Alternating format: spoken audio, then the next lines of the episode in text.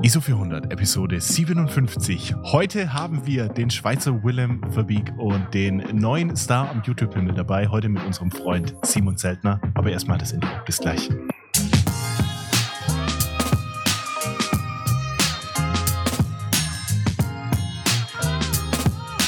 Hallo Simon, hallo Arthur.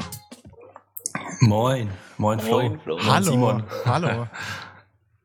ja. Was ein Intro. Der Schweizer ja. Willen. Also manchmal kommst du mir schon so vor in deiner Dunkelkammer. Ja, kann schon sein, vielleicht. Aber der druckt in Farbe, nicht so. ich freue mich, ich freue mich wirklich sehr, sehr, sehr, dass du dabei bist heute. Das ist eine coole Geschichte. War auch jetzt relativ spontan. Das haben wir jetzt relativ spontan ja. auch in die Wege geleitet. Ja, ich glaube, ich wusste, ich weiß gar nicht, wann, wann war Vorgestern oder so. ja. Aber hat ja alles geklappt. Hat alles geklappt. Das ist, das ist echt eine coole Geschichte. Ich habe es ich hab's letztens zum Arthur nämlich gesagt, dass ich, dass wir es beide cool fänden, wenn du dann einfach mal bei uns dabei wärst. Zum einen über dein, ähm, ich sag jetzt mal, Know-how zu reden, was du so in der Dunkelkammer drauf hast. Das ist natürlich eine interessante Geschichte, weil Arthur und ich sind da noch hier gar nicht, wir sind da unbefleckt, wir haben da gar keine Ahnung von. Ähm, und natürlich, wie dein Trip nach Norwegen war. Das ist natürlich der, der feuchte Traum jedes Fotografen, was du da gemacht hast. Ja, das, das war wirklich erste Sahne da. Ich hatte auch mega Glück, oder wir hatten mega Glück da oben jetzt mit dem Wetter. Ähm, war zwar schweinekalt, aber super schön. Ja, aber bevor wir da, bevor wir da einsteigen, würde ich, würde ich auch noch gerne mal ein paar Worte über dich verlieren. Ähm, wir kennen uns, also wir im, im, im großen Sinne, wir kennen uns ja quasi seit also ich glaube, ich folge dir davor schon ein bisschen und der Arthur auch. Ich glaube, wir kennen uns aber richtig so richtig offiziell seit dem ersten Analog-Camp. Ja, da haben wir uns alle das erste Mal gesehen. Das stimmt. Aber ich glaube, wir, wir haben uns schon so ein bisschen gefolgt und ich, ich weiß es tatsächlich gar nicht mehr genau. Ähm, aber irgendwie warst du mir da schon ein Begriff und diese, diese Bubble, die wir da haben, die ist ja schon relativ, relativ lang existent. Und seitdem, ähm, das betonen wir immer wieder, ist ja aus dieser, dieser Bekanntschaft und dieser Analog-Camp Geschichte auch äh, zwischen uns allen eine, eine, relativ große Freundschaft entstanden. Und wir treffen uns immer wieder und machen Trips zusammen und was auch immer. Und ja, und das ist einfach eine extrem coole Geschichte und coole Community auch. Ja, definitiv. Also das war das erste Analogcamp da. Da, ähm, da gab es ja auch den Podcast noch nicht so lange eigentlich. Ich weiß gar nicht, wie lange ihr da schon aktiv wart. Ähm, Im, das war April. Aber Simon, warst nicht du der Zweite, der mir geschrieben hat? Also ich habe ja in der Story gepostet, so wer hätte Bock auf einen Podcast? Ich habe Bock. Und da hat Flo direkt als erster geschrieben. Warst du nicht, warst du nicht der, der, der, der Zweite, der geschrieben hatte? Also ihr wart, glaube ich, beide so. Nur hast du geschrieben, du hättest Bock, aber du wärst nicht so äh, am Start, was, was den Rest angeht. Also im Prinzip mit Schneiden und so hattest du gar keine Ahnung oder so hast du, glaube ich, geschrieben. Ich glaube. Genau, ja. Nee, das stimmt, das stimmt. Hab ich das ist mal, Flo. Wärst du nicht vorhin gewesen, wäre der Podcast mit ja. Simon. Und du wärst Gast. Boah. Da habe ich nochmal noch Glück gehabt hier. Ja, stimmt. Das hast du mir nämlich damals gesagt, Arthur. Da meintest du, du hast noch mit jemand anderem gesprochen. Ja, jetzt wissen wir es. Ja. Ja. ja, ich auch. Ich auch. Also ich hätte eigentlich schon ein halbes Jahr vorher äh, einen Podcast aufnehmen wollen. Genauso wie meine YouTube-Videos. Aber ich, ich bin dazu verkopft und überdenke das Ganze einfach zu sehr, teilweise, anstatt einfach zu machen. Ja. ja. Also ich sag's mal so, ich sag's mal so, also hätten wir, also ja. mit heutigem Rückblick auf die ersten Folgen, ja, das meinte ich, ich den genau Podcast das, auch daran liegt, weißt du, kannst ja nicht direkt äh, mit Know-how und super Equipment starten, geht nicht. Um das geht's. Richtig, richtig. Nee, das ist auch glaube, ein Prozess. Das ist so ein Sprung, den man wagen muss, wenn man es machen möchte und ähm, ja, ich ich habe dir da wirklich geschrieben, dass das stimmt. Ähm, aber ja, dann habt ihr, keine Ahnung, ich glaube, zwei, drei Wochen danach habt ihr schon angefangen. Und ja, wie man ja auch hört, Deutsch, ich spreche Deutsch, aber ähm, nicht im Alltag, sagen wir es so. ähm, wahrscheinlich habe ich deswegen auch noch ein bisschen gezögert. Aber das finde ich jetzt gar nicht schlimm. Das hast du zu mir nämlich auch gesagt äh, mit, deinem, mit deinem Schweizer Akzent. Also ganz ehrlich, mit meinem schwäbischen Akzent, der da manchmal raus, herauskommt, äh, überhaupt nicht wild. Gibt es im Schweizer Bereich irgendwie sowas, äh, Foto, analog oder Podcast-mäßiges. Kennst du da was? Nee, da Ja, siehst du, nichts. dann, dann Ähm, wär's. Mensch, dann, dann Simon, deine Marktlücke. Chance hier. Ähm, nee, weil ich habe nämlich geschaut, wann habe ich dir oder wann hast du mir überhaupt das erste Mal auf Instagram geschrieben und seit wann wir uns überhaupt kennen. Das war 29. März 2019. Da hast du mir zum ersten Mal geschrieben. Und nee, Skaten, Skaten, Surfen Ich glaube, irgendwas war im dass du Kitesurfer so. bist und Surfskater und, und ähm, auch Okay. so analog unterwegs und äh, genau, auch so in meine Schiene gehst äh, und, und die Landschaftsfotos geil findest. Genau, witzig. Ähm, das war tatsächlich so der erste Kontakt, wo wir uns geschrieben haben. 2019 März. Ja, geil. Stimmt. Und dann warst du auch auf dem Feldberg auch mal unterwegs. Krass. Äh, da war ich aber, glaube ich, nicht zu der Zeit hier. Nee, da warst du Irgendwo irgendwo lost, lost. Keine ja. Ahnung, da warst du irgendwo anders. Im Nebel verloren oder so. ja, wahrscheinlich. Ja. Digital im Nebel verloren. Ja, witzig. Witzig. Richtig, richtig witzig. Äh, Simon, mich würde jetzt auch mal noch ein bisschen so interessieren, wie war denn dein, dein analoger Werdegang? Das habe ich dir noch nie gefragt. Puh, ähm, ja, fotografieren tue ich schon eigentlich schon länger, als ich analog unterwegs bin. Also ich habe Ja. auch digital angefangen, wie die meisten wahrscheinlich. In meinem Alter, sage ich mal. Ähm, und das war aber so 2010, glaube ich, habe ich mit Fotografie angefangen. Ähm, Was war der Grund? Also, wieso hast du angefangen? Gibt es da irgendeinen Grund oder hast du gesagt, okay, ich knips mal ein bisschen? Da gab es eigentlich keinen wirklichen Grund, glaube ich. Das war wirklich so, ähm, ich habe da Bock drauf und ähm, hatte, glaube ich, irgendeine Kamera in der Hand von meinen Eltern damals.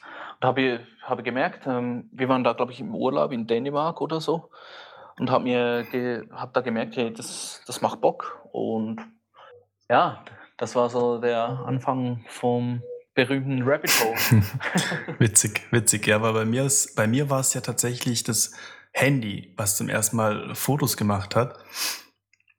Und damit war ich dann äh, in, zu meiner Studentzeit und auch davor ziemlich viel unterwegs, so mit dem Handy knipsen.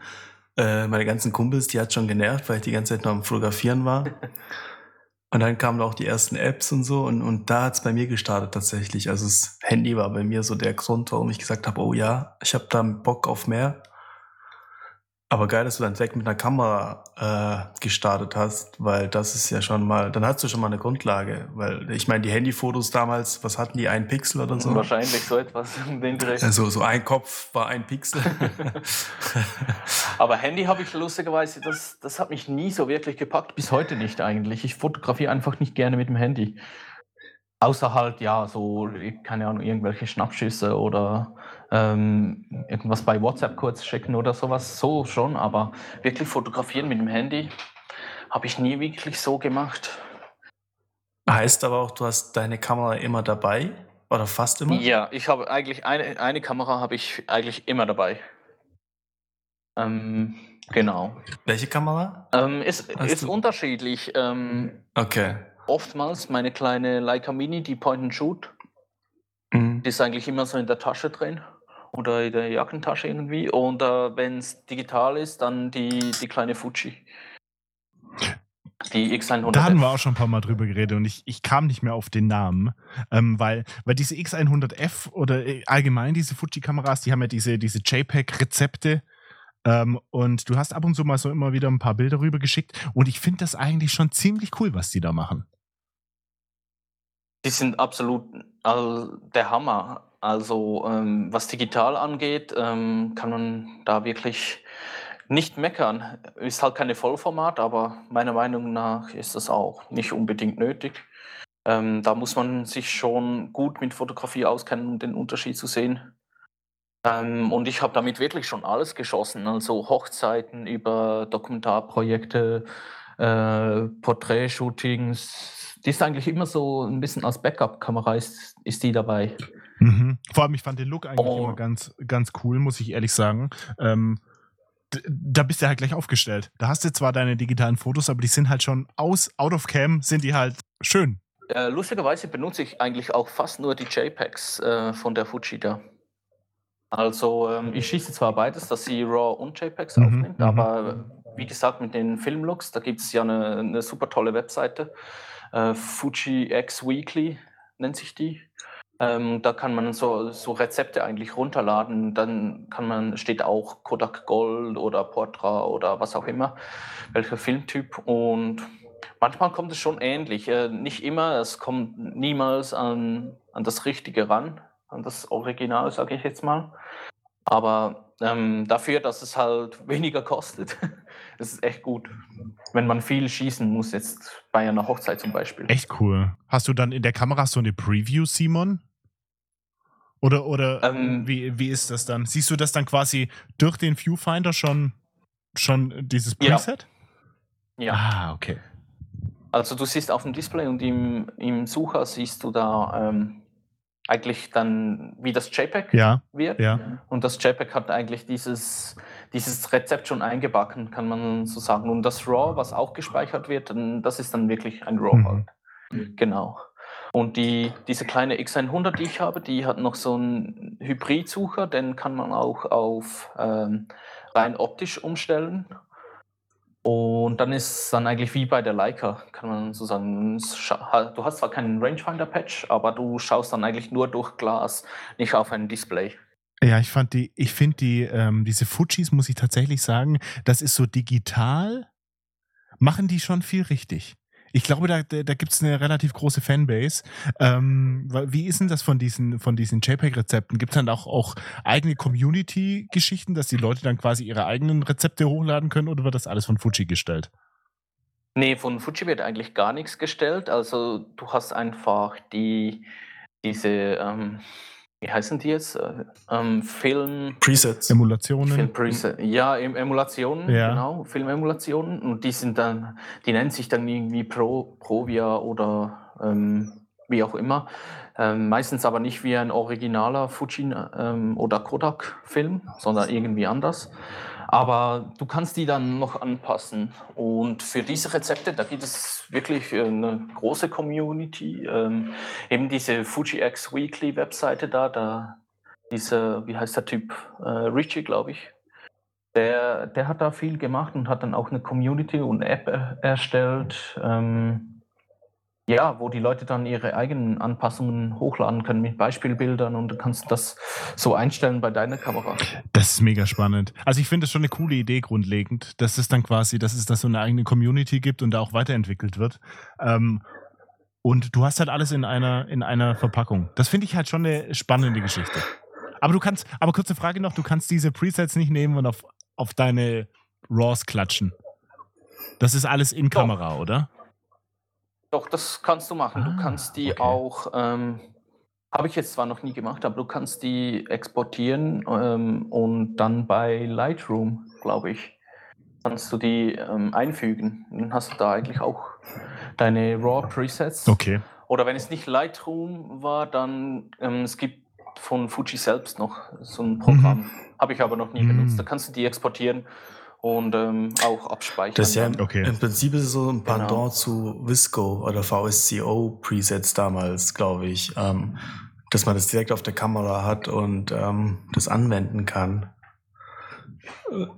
Aber ich glaube, Visco gibt es ähm, immer noch. Die sind, glaube ich, immer noch ganz, die machen ganz, aber, also ich will nicht ja, sagen gut dabei, aber die echt? machen immer noch. Ich habe gehört, die machen nichts mehr. Also dass da, ich glaube, Handy-Presets, ja. Es gibt ja auch eine App von denen, die nutze ich auch tatsächlich für Handyfotos. Ja. ja. Ähm, meiner Meinung nach einer der besten Apps, was, was Fotobearbeitung angeht. Ähm, ich mhm. glaube aber auf dem PC gibt's die. Nee, auf nicht, dem PC ja, schon lange ja. nicht mehr. Die haben sich, die haben sich damals, ähm, boah, damals, und damals ist bestimmt schon drei, vier Jahre her. Da haben die gesagt, irgendwann, wir machen PC nicht mehr, weil die haben ja wirklich Lightroom Pre ja, hergestellt. Ja. Haben sie gesagt, wir, richtig, die haben ja gesagt, wir fokussieren uns dann komplett nur noch auf die App. Echt schade, weil ich fand, über diese Presets, ja, habe ich mega viel gelernt, weil du konntest ja, du mhm. konntest ja anwenden und dann konntest du in die Bearbeitung gehen und gucken, okay, was hat sich verändert? Und dann konntest du das auch nochmal verändern, wie du es gerne wolltest. Also dann hast du gemerkt, okay, in den Tiefen haben die irgendwie die Farben nochmal verändert und dann hast du da ein bisschen rumgespielt. Und ich bin mir ziemlich sicher, ähm, ich habe es auch letztens irgendwann im Podcast gehört, dass viele Fotografen, die eigene Presets verkaufen, dass da tatsächlich voll viel von Visco drinsteckt. Ähm, die haben es halt abgewandelt, ja, geändert, ja, aber ja. das ist niemals zu 100% so ein von null an ein eigenes Preset bei den meisten. Ganz ehrlich, was ich, also ich persönlich, einer der einzigen Typen auf diesem Planeten, die ihre Presets von 0 bis 100 selbst gemacht haben, bin ich mir hundertprozentig sicher, ist da André Dume. Ja. Sonst keiner. Ja, ist echt so, tatsächlich. Äh, ich glaube, der Jocelyn äh, hat auch mal gesagt, ja, Presets verkaufen, okay, cool, ja. aber da ist so viel von Visco drin. Ähm, wer weiß, ob das rechtlich geht und so. Und dann dachte ich mir so, ah, okay, geil. und auch andere Fotografen, von denen ich Bücher habe, ähm, so, so ein Steffen Böttcher, mhm. äh, von dem habe ich damals ein, ein Fotobuch äh, gekauft. Ich weiß nicht, irgendwas, ich glaube, äh, Logbuch Ghana war das. Und er hatte gemeint, der hat einfach ein Visco-Preset äh, Preset drüber gelegt. Das war's. Ja. ich meine, ist ja okay, ja. Das Bild spricht ja für sich, ja. Der Look ist ja dann was anderes. Aber letztendlich geht's ja erstmal um, um das Motiv. Äh, weil wenn Motiv scheiße ist, kannst du auch mit einem Preset nichts verbessern. Und das rettet dein Bild auch. Aber nee, nee. Leute, das war halt tatsächlich, halt das ja. war tatsächlich, als dieser Preset-Hype war. Ich bin absolut überzeugt, dass extrem viele Leute genau das gedacht haben und deswegen sich das Zeug verkauft hat wie warme Semmeln, weil die Leute gedacht haben, ich kann irgendein Bild nehmen und wenn ich mir von Jetzt nehme ich dein Beispiel, wenn ich mir von Jocelyn ein Preset kaufe, dann sehen meine Bilder genauso aus. Wenn ich die 100 Euro hinlege, dann kann ich aus meinem Scheißbild so ein tolles Bild machen. Und ja, das haben viele ja, Leute nicht verstanden. Und was auch viele nicht gecheckt haben, ist, und ich habe so ein bisschen mitverfolgt, wenn Leute Presets verkauft haben, dann hieß es so, ja, aber bei mir sieht's kacke aus. Ja, was genau, ist das genau. Da, das Ding ist halt, du musst halt verstehen, wie die Leute fotografieren. Das heißt, der eine macht halt, okay, er belichtet seine Fotos über ähm, keine Ahnung, lässt viel Sonne rein und dann funktioniert halt das Preset. Ich meine, wenn dein Bild unterbelichtet ist, dann kannst du es halt vergessen, weil sich die Farben und so ganz anders verändern. Und das haben halt die Leute nicht gecheckt, ja. Und die dachten tatsächlich, ich klatsche über mein Preset und dann ist es geil. Ja, das stimmt. Ähm, der, der Jocelyn, der hat auf seinem YouTube-Channel auch ein Video, wo er da seine Presets ein bisschen zeigt, wie er damit bearbeitet. Und das sieht man auch, dass die, die Originalbilder eher auf der dunklen Seite sind. Ja. Und die funktionieren dann halt dafür. Und wenn es wahrscheinlich heller ist, dann musst du halt wissen, was das du anpassen musst, damit das wieder funktioniert. Ja, voll. Leute, ich habe gerade mal wieder Visco aufgemacht und ich hatte die schon lange nicht mehr offen. Das ist so eine schöne, gut sortierte App, das ist unfassbar. Und ich finde auch diese Leute, ich finde es echt spannend, wenn ich mir dann so Bilder angucken kann und genau sehe, ah, okay, das hat er jetzt mit Filter M5 bearbeitet und das mit AC3 oder was auch immer. Und ich, ich finde es irgendwie mega. Ich bin kurz davor, dass ich denen mal wieder ein bisschen Geld einwerfe, dass ich die mal wieder benutzen kann. Ja, ich benutze die super gerne, aber die, ähm, hast du da irgendwie so einen Account? Weil viele haben da tatsächlich so einen Account. Ja. Und zeigen dann ihre Bilder mit, ja, mit der, mit dem bearbeiteten Preset. Und meine Bilder sind zwar damit bearbeitet, aber ich lade sie halt nicht hoch. Also ich habe keinen Account im Sinne von ähm, wie auf Instagram. Aber könnte man ja einrichten. Ja. Kann man einrichten. Ich hab's, ich habe einen Account. Ich bin mir gar nicht sicher, ob du die App ohne so richtigen Account betreiben kannst. Der ist halt auch nicht gepflegt. Mein, mein Account ist halt auch nicht gepflegt. Da ist kein einziges Bild hochgeladen. Ja, das meine ich. Ja. Und ähm, aber ansonsten ist halt die App wirklich super geil. Ähm, du kannst damit ja auch Videos bearbeiten. Das ist ja das Coole. Und fürs Handy ist es einfach, ich weiß nicht, also ich kenne da nichts Besseres. Ja, verstehe ich. Müssen wir mal, müssen, muss ich mich mal wieder mehr mit beschäftigen. Ich finde die App eigentlich ziemlich cool. Das stimmt. Aber, aber, ganz großes Aber, zurück, zurück zu unserem Simon. Simon, ich würde gerne mal mit dir, oder wir würden gerne mal mit dir grundlegend über dein, dein Setup reden. Dein, wie, wie kamst du dazu, zu sagen, ich nehme jetzt hier den Keller und ich mache mir jetzt ein Labor draus? Ich, ich würde da gern alles dazu wissen. Ja, warte, jetzt erstmal weiter, wie du zu analog kamst, weil äh, du hast ja digital angefangen mit der Kamera von deinen Eltern. Und wie kam dann der Sprung zur, zur Analogfotografie? Also im Prinzip ja so zurück. Ähm, ja, also angefangen habe ich mit analog in 2018 ja, müsste das gewesen mhm. sein. Ähm, ja, und der Grund, keine Ahnung, ehrlich gesagt, das war wahrscheinlich mal irgendein YouTube-Video oder so, was ich gesehen habe und dann hat es ja, hat's mich erwischt. Ähm, dann hat es nicht mehr aufgehört, mit YouTube-Videos zu sehen und ich, ich schätze mich glücklich und ähm, habe halt diese analoge Zeit noch mit, gekriegt. Ich glaube, so eine Generation unter mir, ähm, die kennen das schon nicht mehr. Und ja, ich kannte das noch von meinen Eltern und dachte mir dann, hey, ich will das irgendwie auch probieren, ähm, mal so zu fotografieren wie früher. Und ich, ich, ähm, ich arbeite als Software Engineer und sitze den ganzen Tag am PC. Und für mich ist, war das dann auch ähm, wieder mal so etwas Taktiles zu haben. Es klingt immer so klischee-mäßig, aber ähm, ich wollte einfach nicht noch länger äh, am Computer sitzen als sonst schon, den ganzen Tag.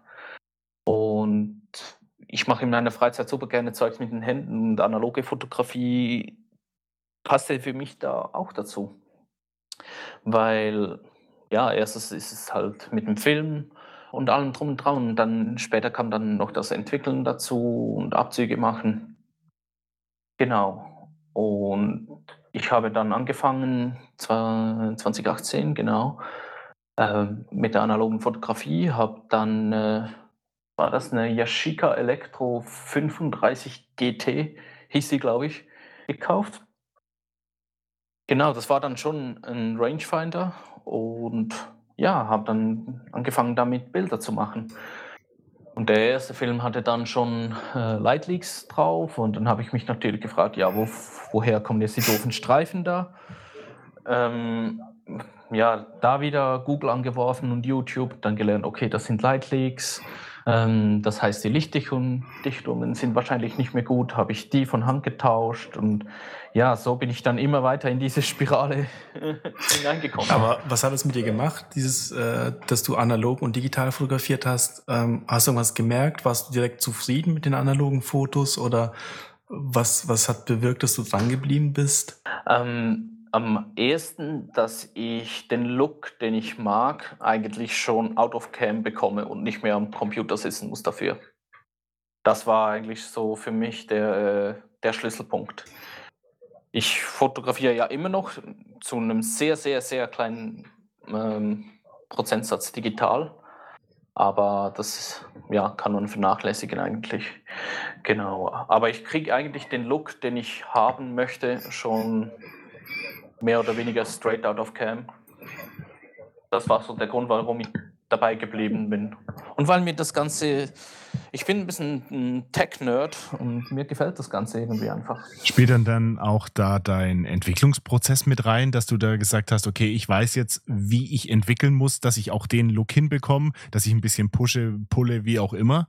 Hast du da auch noch irgendwie so Variablen gesetzt? Ja, bestimmt. Also das war dann natürlich auch ein Learning, weil ähm, gerade du, Flo, du hast ja jetzt auch ein bisschen Freude gefunden am HP5 und hast ja auch gemerkt, dass der auf ISO 400 einfach mir, mir persönlich, das ist natürlich wieder Geschmackssache, aber gefällt der Look auf 400 nicht. Nee, ähm, der ist mir zu flach, ja. Es ist dann mehr ein weiß-grau-Film anstelle eines äh, schwarz-weiß-Filmes. Ja. Deswegen, ähm, ja, ich pushe den, den auch immer auf 800 und das habe ich dann auch so durch meinen Entwicklungsprozess dann so, so gelernt. Genau. Aber das müssten die, meiner Meinung nach, müssen die draufschreiben. Äh, diesen Film Minimum ein Stop beziehungsweise zwei Stops pushen. Anders, also ganz ehrlich, dieser HP5 ungepusht, der sieht aus wie Hund. Muss ich ehrlich sagen. Und gepusht ist das mit Abstand. Ich möchte keinen anderen Schwarz-Weiß-Film schießen, weil der ist einfach perfekt. Das ist eine 10 von 10. Es gibt keinen besseren Schwarz-Weiß-Film. Lege ich jetzt meine Hand ins Feuer. Ah, ich, ich, ich, würde Delta 400 da noch in die Oh, oder Delta 100 sogar noch geiler. Aber Oder auch der, gepusht? Ja. Nee, auf nee Boxspeed. Delta 100 nee. Boxspeed. Den Boxspeed? Boxspeed, ja. Mhm, okay.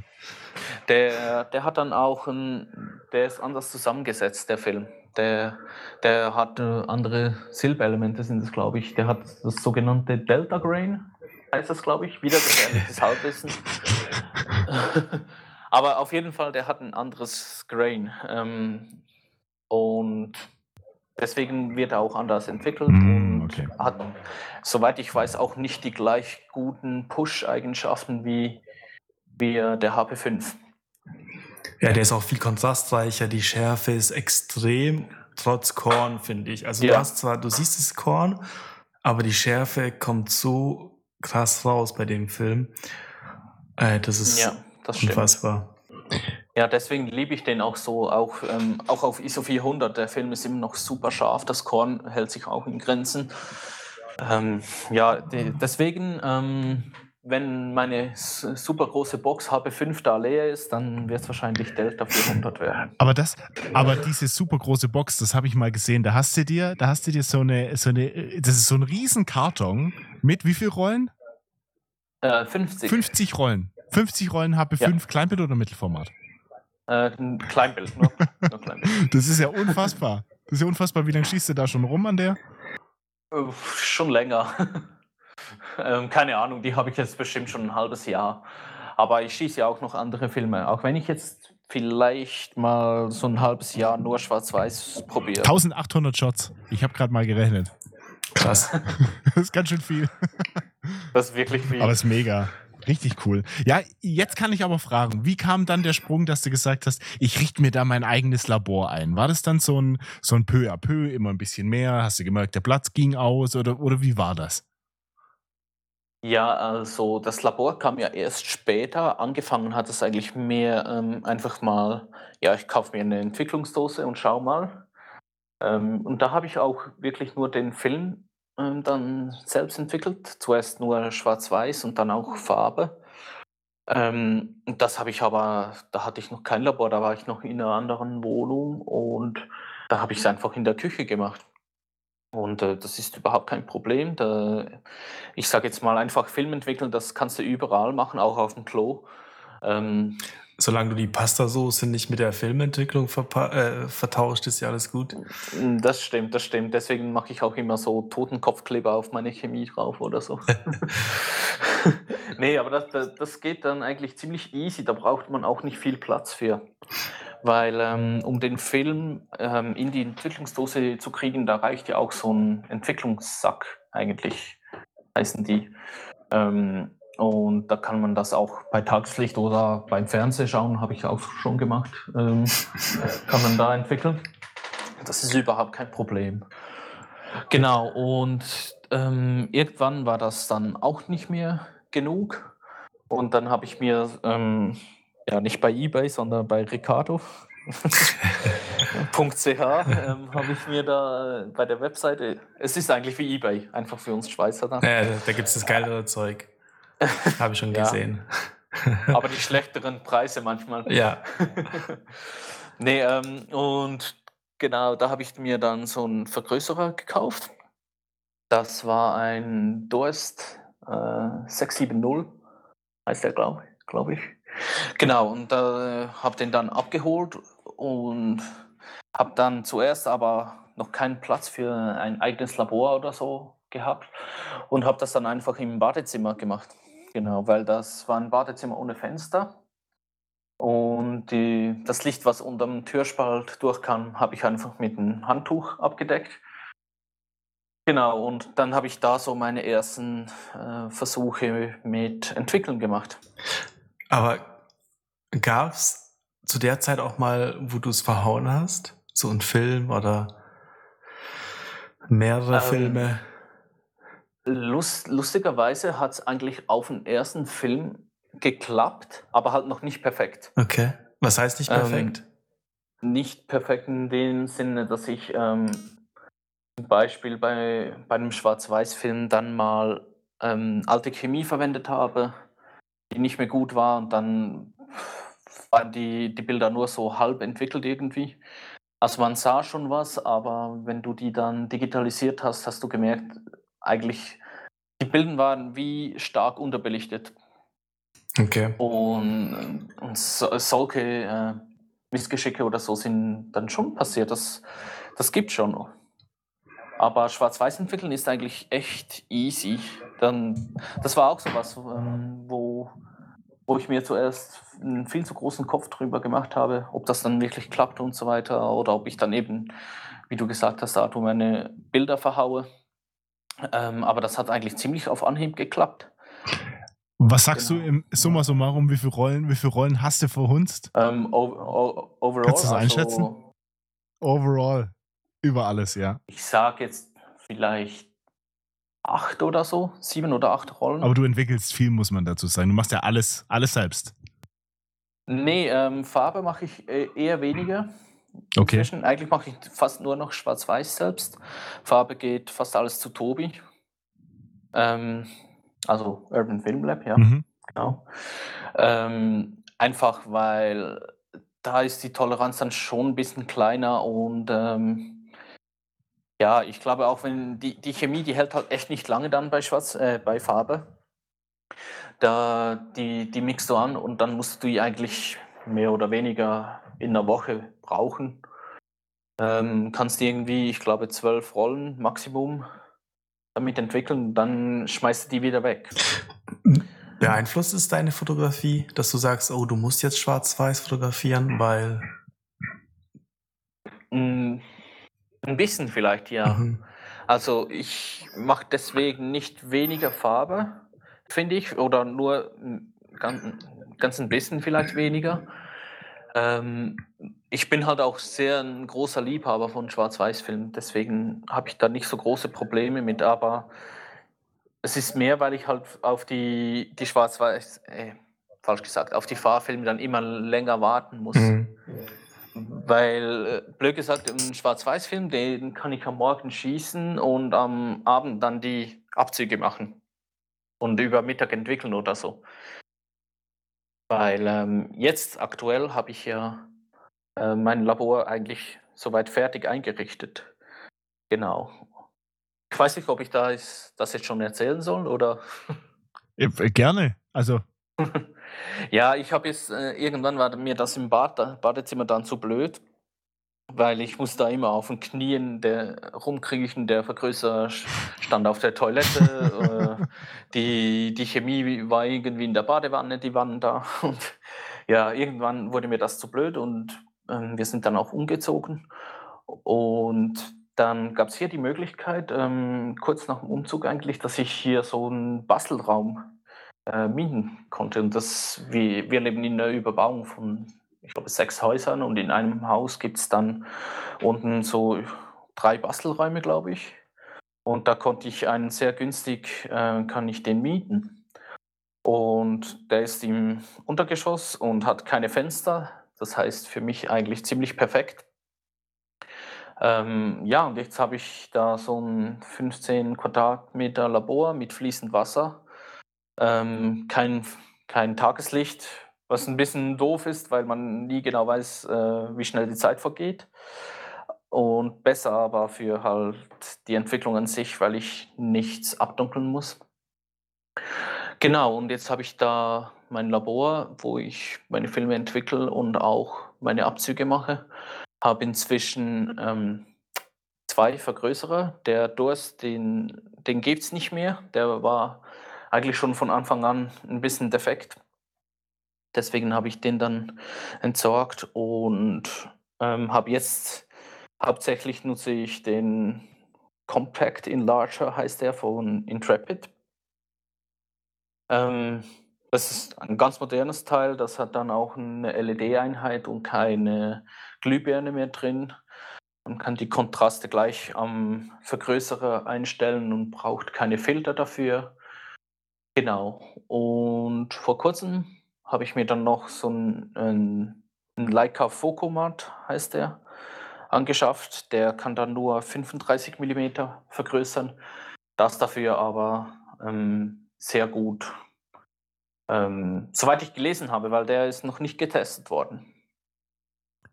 aber Genau, und das ist so mein Setup. du bist ja, du bist ja wirklich richtig, also komplett aufgestellt. Du kannst ja wirklich alles machen. Du kannst ja wirklich von, ich sag jetzt mal, Schwarz-Weiß-Fotografie, von den kompletten Prozess einmal durchspielen. Von, ich mache ein Foto, ich entwickle das selbst und ich mache mir Abzüge. Das, und das ist ja eine mega, mega coole Geschichte. Und das war auch der Grund, warum ich gesagt habe, ich wollte zu dir kommen, ich wollte dich besuchen, ich wollte mir dein Labor mal angucken. Weil man sieht immer wieder, immer wieder bei dir, ähm, wenn du mal ein Bild von dir hochlädst oder was auch immer, oder jetzt ein Video von dir, sieht man halt immer wieder dein kleines Lab und ich finde es richtig faszinierend, ich finde es richtig cool, ähm, dass du das so mega aufgestellt bist. Äh, Das ist echt eine, echt eine mega nice Geschichte halt, weil du diesen Komplettprozess bei dir unter den, unter, unter den Fittichen hast. Du kannst es halt von A bis Z durchspielen.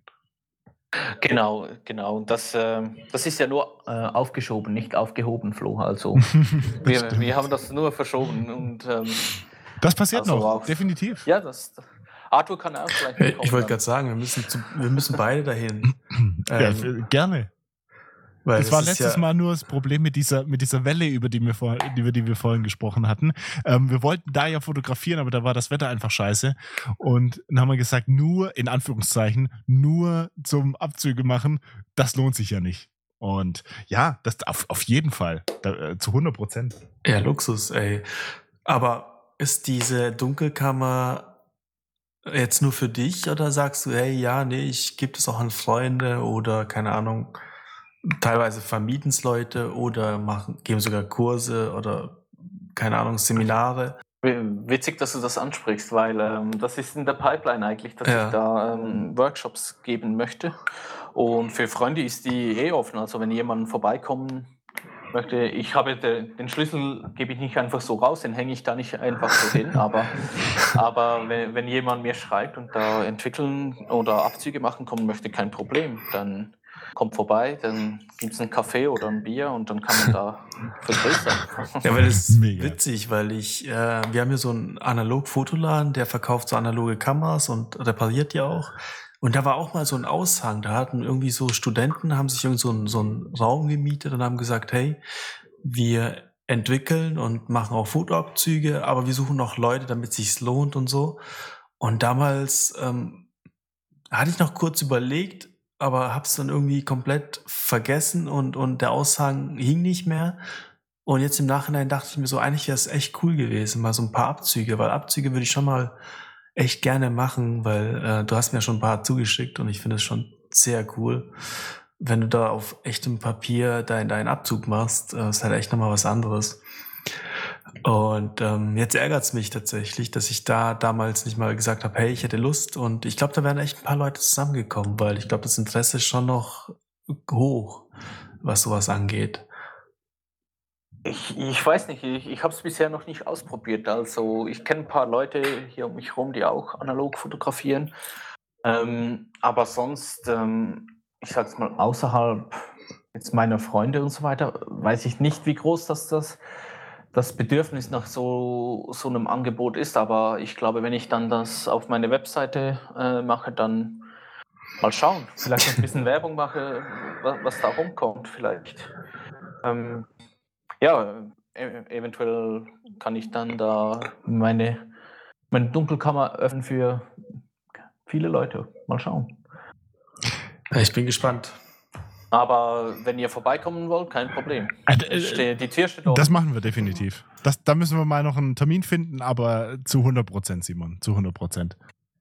Und wenn ihr auch mit, ähm, mit Farbbildern kommen wollt, ist auch kein Problem, weil äh, man kann auch von farbnegativen Schwarz-Weiß-Abzüge machen. Oh, geil. Aber dann hast du jetzt quasi in Anführungszeichen nur Chemie für Schwarz-Weiß. Du bist jetzt farbtechnisch nicht ausge ausgestattet. Für Abzüge oder für Filme? Sowohl als auch. Ähm, für Filme habe ich ähm, Chemie da, die habe ich bestellt. Ah, okay. Ähm, wenn du, also du eigentlich vorbeikommen wolltest. Sorry. Aber nee, alles gut. Die, die, die bleibt noch lange haltbar, solange die nicht angerührt ist. Okay. Das, passt schon.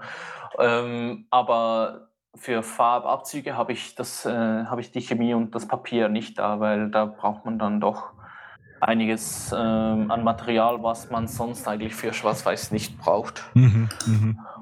Und das muss man dann auch, äh, Farbabzüge muss man auch im komplett Dunkeln machen da. Also das Rotlicht, das gibt es dann nicht mehr. Ähm, das stelle ich mir auch noch ziemlich schwierig, schwierig vor. Macht man das dann wirklich im komplett Dunkeln? Musst du dann wirklich blind ja. arbeiten? Krass. Okay, ich dachte, das macht man auch mit Rotlicht. Nee, weil das Papier ist ja dann auch empfindlich auf das rote Licht. Aha.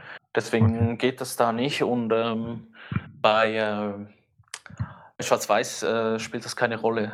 Krass. Die, das ist so eine, so eine Wellenlänge an Licht, die das Papier nicht interessiert eigentlich. Genau. Beim, bei diesem Intrepid Enlarger sieht man das ganz gut, weil Ah, diese, diese Papiere sind, haben so verschiedene Schichten, die empfindlich sind auf blaues Licht und grünes Licht, soweit ich weiß. Und bei diesem Intrepid Enlarger sieht man das ganz gut, wenn man den Kontrast sehr niedrig einstellt. Also das wäre 0,0 zum Beispiel. Ähm, dann ist das Licht komplett grün. Und wenn man den Kontrast sehr hoch einstellt, dann ist das Licht komplett blau. Und das sieht man Mhm. sonst so bei den klassischen Vergrößerern mit den, mit den Glühbirnen drin, sieht man das nicht so doll. Oder gar nicht eigentlich. Krass. Also ich bin, ich bin ultra gespannt, weil ich merke schon, du bist da wirklich in der Materie drin. Du bist da nicht nur ein bisschen rein, sondern du bist da nicht nur mit dem C so ein bisschen rein, sondern du bist voll mit dem Kopf reingesprungen. Also Mhm. das finde ich richtig spannend und ich finde es auch persönlich ganz cool, jemanden zu haben, der dich dann auch, weil ich bin, ich habe da wirklich keinen Plan, ich habe noch nie selbst entwickelt, der dich dann so ein bisschen bei der Hand nimmt und sagt, guck, mach das so, mach das so, mach das so, weil ich möchte ungern diesen Schmerz erstmal haben, dass ich mir die ganzen Filme verhunze und dann das falsch mache und ach Gott, wie geht das jetzt mit der Chemie? Scheiße, jetzt muss ich nochmal das YouTube-Video angucken. Das ist ganz cool, wenn man jemanden hat, der da schon, der da schon voll drin ist und routiniert ist. Ja, das nimmt dir sicher einiges an Problemen und Fehlschlägen ab am Anfang. Ähm, weil ich musste das auch erst lernen natürlich. Ähm, hab das, also ich habe alles über YouTube gelernt. Ähm, genau, und sowohl als auch also für Filmentwicklung als auch ähm, Abzüge entwickeln hilft einem das schon sehr. Bei den Abzügen ist es nicht so schlimm. Wenn man was falsch macht, dann hat man halt ein Papier weniger, aber das geht schon. Aber beim Film ist halt schon schade, wenn du den Ja. verhunzt. Ja. Aber das Schwierigste, finde ich persönlich beim Entwickeln, ist eigentlich ähm, wirklich das Aufspulen des Films auf die Entwicklungsspule. Wenn man das hat, dann kann eigentlich nicht mehr viel schief gehen. Ich merke mir deine Worte. Sehr cool. Das, das geht schon, das klappt schon. Ja, ich glaube, das ist einfach eine Übungsgeschichte. Da muss man einfach reinkommen. Ja, das ist bestimmt so. Definitiv. Arthur, hast du, hast du noch Fragen zum Entwickeln?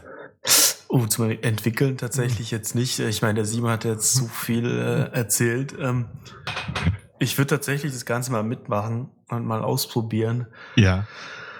Ähm, und da müssen wir halt echt mal einen Termin finden, weil ich glaube, also ich hatte eine Zeit lang, da hatte ich echt Lust drauf, weil, aber da hatte ich auch die Zeit und ähm, dann so einen Prozess halt komplett bis zum Ende durchzumachen, das ist halt schon mal eine andere Geschichte. Weil du gibst dann den Film nicht ab, sondern du machst es halt, und ich meine, Simon, sogar bis zu den Abzügen, also bis du es auf Papier hast, ist halt schon abgefahren. Ich meine, es gibt nicht viele, die das, die das so durchziehen. Deswegen habe ich das auch, habe ich das auch vorhin im Intro gesagt.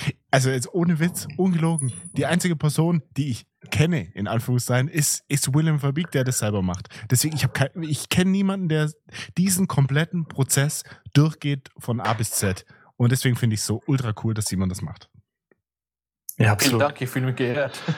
Aber, aber eine Frage, ich höre ganz oft, wenn die Leute einen Schwarz-Weiß-Film entwickeln, dass je nachdem, wie du das entwickelst oder welchen Entwickler du nimmst, das Ergebnis sich unterscheiden kann. Also, keine Ahnung, dass da ganz viel Erfahrung mit reinspielt, ähm, wie das negativ dann am Ende wird. Würdest du auch so sagen? Also, dass man da schon, ähm, je nachdem, wie man es entwickelt, einen anderen, ein anderes Ergebnis bekommt?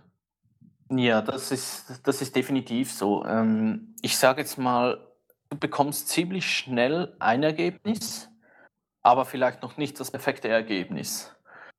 Was aber auch ähm, sehr Geschmackssache ist, würde ich jetzt mal sagen. Ja. Ähm, ich meine, meine ersten Filme, die waren jetzt, ich würde die jetzt nicht als, ähm, als Reinfälle oder als äh, Mishaps äh, bezeichnen, nach, nachdem mich Flo gefragt hat, aber die waren noch nicht perfekt. Die hatten vielleicht zu viel Korn ähm, oder ähm, waren, keine Ahnung, vielleicht zu lange Entwickler drin oder irgendwas. Weil ganz zu Beginn habe ich auch noch so einen Monobath-Entwickler genommen, ähm, wo man wirklich nur ein, eine Flüssigkeit reinkippen muss und dann wieder raus und, und, und zum Schluss noch mit Wasser waschen. Mhm. Aber diese, diese Monobath-Geschichte da, die, die haben mir zum Beispiel jetzt überhaupt nicht gefallen. Da war wirklich, die Filme waren extrem körnig, ähm, dass man wirklich schon fast Sandkörner wegpicken konnte. äh, davon und ähm, der Look gefiel mir gar nicht. Und dann habe ich mich auch ein bisschen damit auseinandergesetzt und habe dann auch gelernt, ja, das macht schon viel aus, äh, welchen Entwickler man nimmt, ähm, ob man jetzt ähm, die, die Entwicklungsdose, wie oft man die kippt und so weiter, das kann auch noch eine Rolle spielen, wie das Ergebnis wird. Ähm, aber so bei den meisten Quellen, bei denen ich jetzt so meine Infos her habe, die meisten haben das dann so gemacht, wenn sie dann eine, eine Technik und einen Entwickler gefunden haben, der, der ihnen gefällt, dann bleiben sie bei dem neben nichts mehr anderes eigentlich. Ist es bei dir tatsächlich auch so? Hast du, hast du deinen Sweet Spot? Hm, Jein, ich habe einen, der mir sehr gefällt, aber ich möchte den Kodak HC 110, heißt er, glaube ich. Ähm, soweit ich weiß, entwickeln Max und Steven, glaube ich, auch damit. Ähm, den möchte ich noch ausprobieren und dann entscheide ich, bei welchem ich bleibe. Genau. Aktuell ähm, entwickle ich mich mit Adonal-Entwickler. Ganz blöde Frage, wie genau. viele verschiedene gibt es denn da eigentlich auf dem Markt? Schon. Eine. Schon, okay. Also, ich sage jetzt mal so, die gängigen, die du bei den ähm, analogen Fotoläden noch kriegst, sind so vielleicht sechs, sieben Stück. Okay, krass.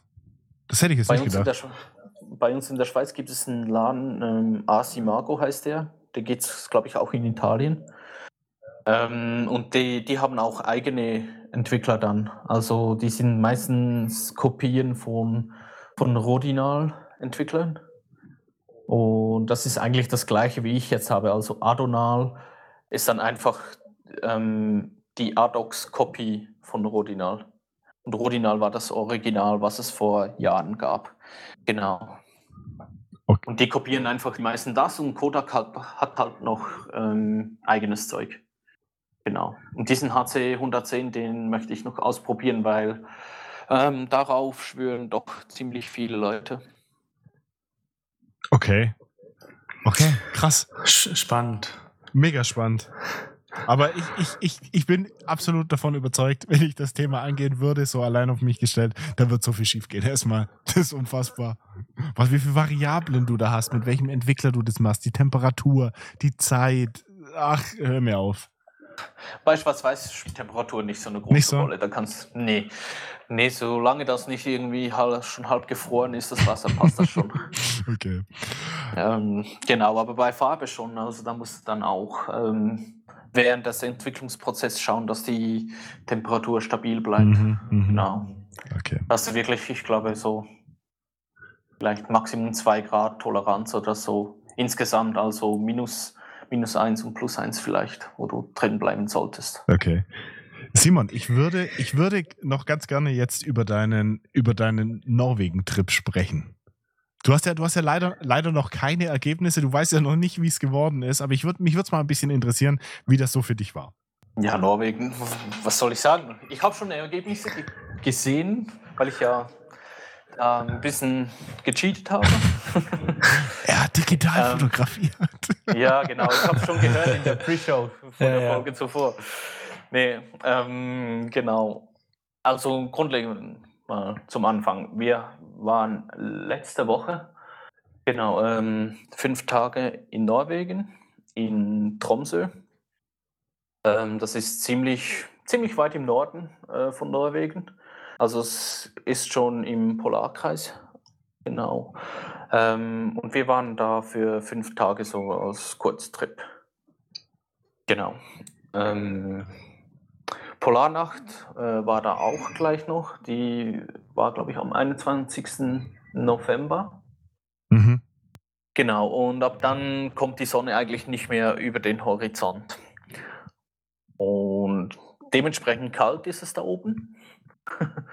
ähm, wir mussten da ziemlich viel an dicken Kleidern mitnehmen, damit wir da nicht erfrieren.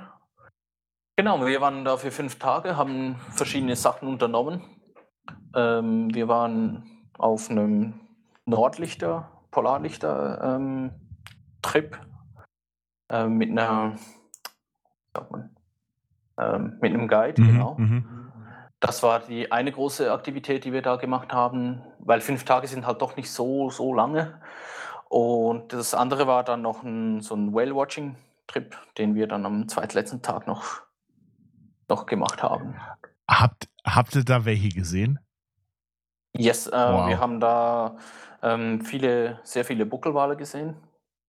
Ähm, das war eine dreistündige Fahrt, erst mit dem Boot von Tromsø Downtown ähm, äh, zu einem anderen Ort. Ich muss gleich mal googeln, wie der hieß.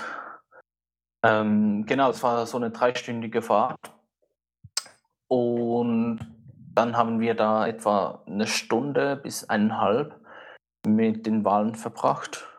Und da waren etwa so schätzungsweise zwischen 20 und 30 von diesen Buckelwalen, ähm, die wir dann da gesehen haben. Und die sind dann immer wieder aufgetaucht, äh, kamen an die Oberfläche, dann bleiben sie da für äh, ein paar Minuten vielleicht, stoßen da wieder Luft, Wasser ähm, aus. Das, diese Fontänen, die man da kennt und sieht.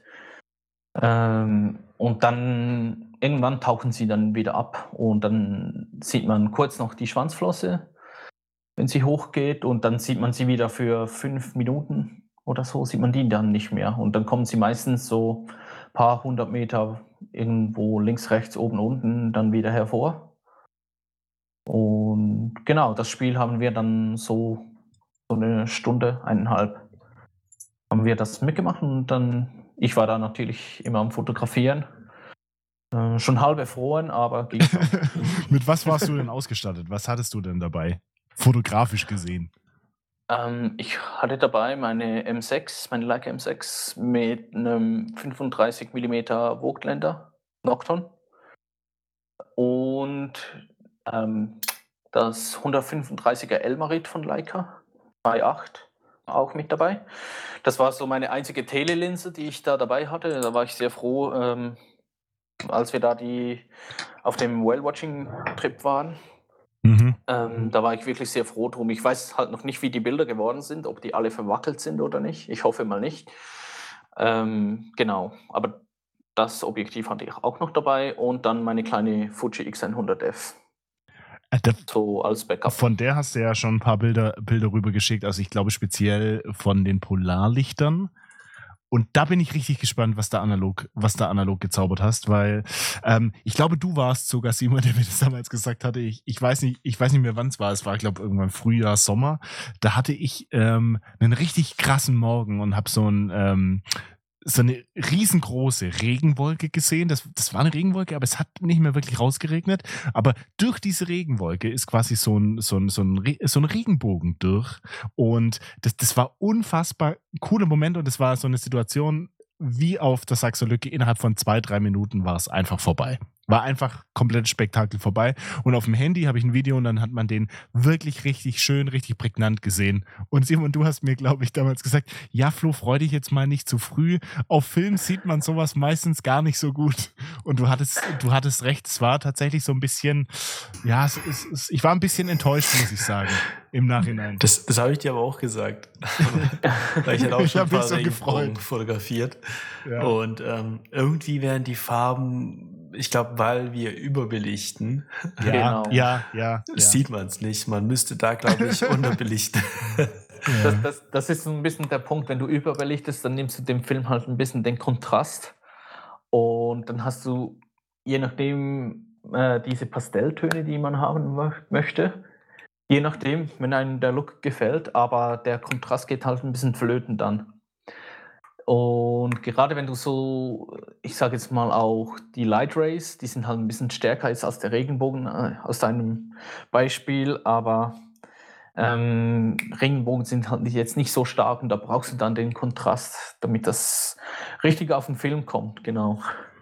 Also Simon, du hast mir, du hast mir gerade mal so ein paar deiner digitalen Fotos weitergeleitet. Genau. Holla die war richtig. Waldfee, holla die Waldfee. Also das sind jetzt äh, die Bilder, die ich von, äh, die ich von der Fuji habe ja, und aber auch die schon. Also Aber- wirklich. ich muss tatsächlich sagen, war das jetzt wieder mit so einem, mit so einem Preset fotografiert? Ja, von denen wir vorhin aber noch gesprochen äh, in Lightroom habe ich da noch ein bisschen Kontrast und Belichtung angepasst, aber sonst ja. Ich, ich, wei- ich weiß jetzt nicht, ob es dieses, ich hoffe, ich darf die verlinken in den Show Notes, Simon, damit, damit die Zuhörer da Ja, auch, was, klar. auch was von haben und da äh, das, sehen können, von was wir hier sprechen. Ähm, ich glaube, es ist auch die Location, die mich jetzt so ein bisschen flasht. Es ist was anderes, es ist so ein- ist einfach krass, einfach unfassbar schön. Aber ich denke mir auch, wenn ich jetzt rein qualitativ mir die Bilder anschaue und ganz objektiv versuche zu betrachten, die sind einfach, die sind einfach wunderschön von den Farben her und was diese Fuji zaubert, ist echt krass. Ja. Also wirklich. Und ich hoffe auch, dass die, ich habe vier, vier oder fünf Rollen Film da durchgeschossen. Und ich hoffe wirklich, dass die, dass die das auch so schön aufzeichnen konnten, die Filme. Mhm, mhm. Äh, wobei ich mir da nicht so Sorgen mache, ehrlich gesagt. Ähm, und das wirklich, was wahrscheinlich auch ein bisschen flasht noch und was ich auch sagen muss, was mich persönlich am meisten geflasht hat, ist das Licht da oben. Weil man sieht es auch schon ein bisschen auf den Bildern, die ich jetzt gerade geschickt habe. Ähm, man hat dort einfach um diese Jahreszeit zwar wenig Licht, also wir reden da von zweieinhalb bis drei Stunden am Tag, wo man, wo man Tageslicht hat, sonst ist es einfach dunkel. Aber das Licht, was man kriegt, ist einfach zwei bis drei oder je nachdem dreieinhalb Stunden, ist das wirklich konstant so wie auf dem, ähm, auf dem Cityscape-Bild, was ich da geschickt habe, wo ich Tromsø fotografiert habe. Das Licht ist konstant so, man hat eigentlich nonstop Goldene äh, Stunde, oder? Sonnenuntergang und goldene Stunde, genau. Und das war wirklich, ich war richtig geflasht von. Und für mich, ich, ich, am ersten Tag rannte ich da rum wie ein gestörtes Huhn oder sowas ähm, und habe da fotografiert und gemacht und ja. Genau, und das war wirklich das, was mich am meisten geflasht hat. Das heißt, du hast insgesamt vier, fünf Kleinbildfilme auf dem, auf der Tour verknipst, also die Genau. fünf Tagen. Okay, ja, geil. Bin ich mal gespannt. Da war Ja, auch die Rolle auch. Sinistil dabei, die, die, die ich Da dir war- gegeben habe, richtig?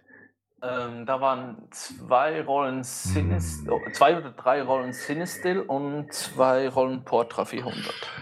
Ich freue mich sehr. W wann, wann sollen sie kommen? Sind die schon beim Tobi äh, eingetrudelt oder? Nee, erst unterwegs, glaube ich. Losgeschickt habe ich sie, aber angekommen sind sie noch nicht. Schade, schade. Ich freue mich, Ja. ich freue mich wirklich sehr, wenn du die hast. Dann musst du unbedingt, unbedingt Bescheid geben. Ja, ich- Fingers crossed, dass alles gut kommt und äh, nicht irgendwie, keine Ahnung, der Verschluss der Leica kaputt war oder so. Oh je. Ich, Ähm. ich rechne schon mit dem Schlimmsten, aber Hast du, hast du da auch ein Stativ verwendet für die äh, Polarlichter? ja. Ja, wie lange hast du da belichtet? Also, Mhm, Das waren ähm, zwischen 15 und 20 Sekunden waren das. bei welcher Blende? Äh, Blende 2, soweit ich oh, weiß. krass, okay. Nee, stimmt nicht. Ähm, bei der Leica hatte ich Blende 2. Äh, bei der Fuji waren es Blende 5, 6, glaube ich. Genau. Aha. Und, aber die Leica war Blende 2, äh, 20 Sekunden, ISO 800. Oh, krass. Hast du geschätzt, Simon, oder hast du deine App verwendet? Ähm, ganz ehrlich, ich habe geschätzt. Okay. Nee, ähm, ich habe ich hab noch, ähm, das kann ich dir dann auch noch schicken, oder euch beiden, weil das war noch interessant. Ich habe einen Link gefunden von einer ziemlich alten Webseite von einem Typen, der irgendwo im Yukon Valley oder so lebt und schon seit Jahrzehnten die Polarlichter fotografiert. Und der hat da so eine, ähm, so eine Tabelle gemacht mit ähm, Blende, ISO und Zeiten, die er belichtet hat. Und ich habe mich ein bisschen daran ori orientiert, aber ähm, habe eher noch ein bisschen mehr Licht gegeben, weil tendenziell ja, mehr Licht besser. schick, gerne, schick gerne rüber, verlinken wir. Sehr, Mach sehr ich. Sehr cool. Was wollte ich dich noch fragen? Ich wollte dich noch fragen. Jetzt habe ich es vergessen. Ja, Äh. Shoutout an Pablo, der hat mir auch noch Tipps gegeben. Der war auch da. Gruß an Pablo. Von denen würde ich, an die musste ich letztens denken. Da dachte ich mir, hm, so eine Folge unterbelichte Podcast wäre mal wieder schön. Winkt mit dem Zaunpfahl, Pablo Chris. Winkt Ah, mit dem stimmt, Zaunpfahl. stimmt. Da gibt es ja noch mal einen anderen Da gibt es noch Podcast. so einen Podcast. Ei. Richtig, Arthur. Gar nicht, gar nicht ganz vergessen. Ja, das. Shots fired. Peng, Aber, peng, peng. aber die letzte Folge ist auch schon letztes, nee, dieses Jahr. Die war, ja, nein, dieses Jahr. Sei doch, sei doch nicht so gemein. dieses das war schon Jahr. dieses Jahr. Stimmt. Das war im Sommer irgendwann. Ja, ähm, ich, bin schon im nächsten Jahr. ich, also äh, Simon hat es mir gerade geschickt. Vielen lieben Dank dafür. Ähm, Mist, jetzt komme ich nicht mehr drauf. Ich, der Arthur hatte ich gefragt, ob du eine Langzeitbelichtung gemacht hast und ich wollte dich auch noch mal was fragen. Ja, wegen Stativ habe ich gefragt, ob du ein Stativ, Stativ, dabei gehabt und ähm, ja. ja, also das brauchst du schon. Ähm, wir hatten ja. echt ähm, super Glück ähm, mit der mit den Polarlichten da, weil gen genau bei unserem Trip ähm, gut, wir hatten die ganze Woche eigentlich klaren Himmel, weil das ist was, was man braucht dafür natürlich. Ähm, dann hatten wir das Glück, dass genau an dem Tag, als wir da unsere Tour gebucht hatten, ähm, dass da so ein, ein Aurora Substorm äh, war das. Deswegen waren die Lichter auch so stark. Ähm, weil normalerweise, wenn die Lichter nur schwach sind, ähm, dann sieht man eigentlich nur so einen grauen Schleier am Himmel. Und gar nicht wirklich dieses Grün oder auch Rot. Ähm, das sieht man echt nur, wenn die Lichter super stark werden. Und das Grün sieht man sonst eigentlich nur auf den, den Bildern mit dem Handy oder mit der Kamera. Mm. Genau, da braucht man schon ziemlich starke ähm, Partikelstürme von der Sonne, dass das dann so krass kommt da. Und wir hatten dann wirklich das Glück, ähm, als wir eigentlich schon los wollten, wieder zurück äh, nach Tromsø, ähm, kam dann der Guide wieder zum Auto, weil Andrina und ich waren schon im Auto, weil wir durchgefroren waren. Ähm, kam der zum Auto gerannt, klopfte ans Auto, riss die Tür auf und sagte, hey, springt raus. Ähm, dann waren die Lichter wirklich noch einmal viel krasser auf da, als das auf dem Foto da, direkt über uns. Wow. Ähm, haben dann wirklich auch gezappelt und getanzt und das war wirklich mega eindrücklich. Und das, aber das ist sowas, das kann man nicht, nicht beschreiben irgendwie das ist was, was man selbst erlebt haben muss, damit man es versteht, weil wir waren da wirklich so geflasht von. Und auch am nächsten Tag, wir waren da, da richtig mausetot und einfach, weil wir so viel auch zum Verarbeiten hatten. Mhm, mh. Weil es war, das Erlebnis war so überwältigend irgendwie. Ähm, das kann man wie nicht beschreiben irgendwie. Krass, krass. Hört sich auf, hört sich auf jeden Fall richtig, richtig richtig cool an. Muss ein, schön, muss ein schöner Trip gewesen sein und äh, fix mich so ein bisschen an, muss ich tatsächlich sagen. Oh ja. Also ich kann nur Camp Werbung 5. machen hier. Analog Camp 5. Aber pack die dicken Kleider ein, Flo, da brauchst du mehr als nur eine Jacke, ich sag's dir. also wir hatten ja, da meistens äh, tagsüber waren es so minus 7 Grad, konstant. Ähm, und das Flipflop-Wetter. Ja, definitiv. Für Arthur schon. nee, aber auch, äh, was man da sieht, äh, auf dem einen Bild, was ich euch geschickt, ha geschickt habe von der Stadt, das in der Stadt unten, das, das ist kein Schnee. Das ist Frost und Eis. okay, okay. Ja, das ist schon nochmal ein bisschen anders als bei uns, ne? Ja, wirklich. Also man hat wirklich gemerkt, ähm, wenn irgendwas länger als eine Stunde oder zwei am gleichen Ort steht, dann hat es äh, Eiskristalle dran. Aber krass, ich finde es krass, dass die Kameras mitgemacht haben, dass da nicht irgendwie der Verschluss eingefroren ist oder der Film gebrochen, weil er zu kalt wurde. Oh, du machst mir Angst. Ja, nee, weil äh, ich, ich bin ja ich bin, ich bin ja in Russland geboren. Mein Vater hat ziemlich viel fotografiert und der hatte halt dann oft so Probleme bei minus 20, minus 30 Grad, dass dann halt der Film einfach irgendwann bricht, wenn die Kamera zu lang draußen war ähm, oder der Verschluss halt einfach einfriert, ähm, gerade wenn das Öl nicht frisch ist, ähm, dass du dann echt da Probleme hattest. Nee, da habe ich jetzt nichts gemerkt von zum Glück. Okay. Ähm, aber was man gemerkt hat, ist, dass die Hand wird wirklich kalt, wenn man da so eine Leica aus Vollmetall bei 7 ja, Grad, das, ja. das spürt man dann schon auch durch die Handschuhe durch. Ähm, das hat man schon gemerkt. Und die einzige Kamera, die aufgegeben hat, war die GoPro.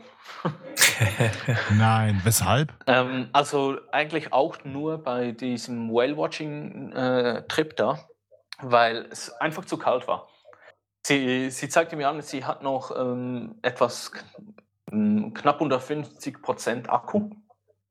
Ähm, dann habe ich sie angeschaltet, wollte filmen und dann kam gleich die Meldung, äh, GoPro hat abgebrochen und schaltet sich ab, weil ähm, Batterie leer. Oder Akku leer. Oh, okay. Und Ja. das ging da, das habe ich dann mehrmals probiert, konnte dann immer so zwei, drei Sekunden filmen. Ähm, und dann muss ich sie wirklich äh, wieder in die, in die Hosentasche nehmen und da eine Viertelstunde drin lassen, bevor ich weiterfilmen konnte. Aber zum Glück habe ich trotzdem ziemlich viel da filmen können. Äh, Das ist ja jetzt der perfekte Übergang. Sprich, du hast also auch ein YouTube-Video gemacht.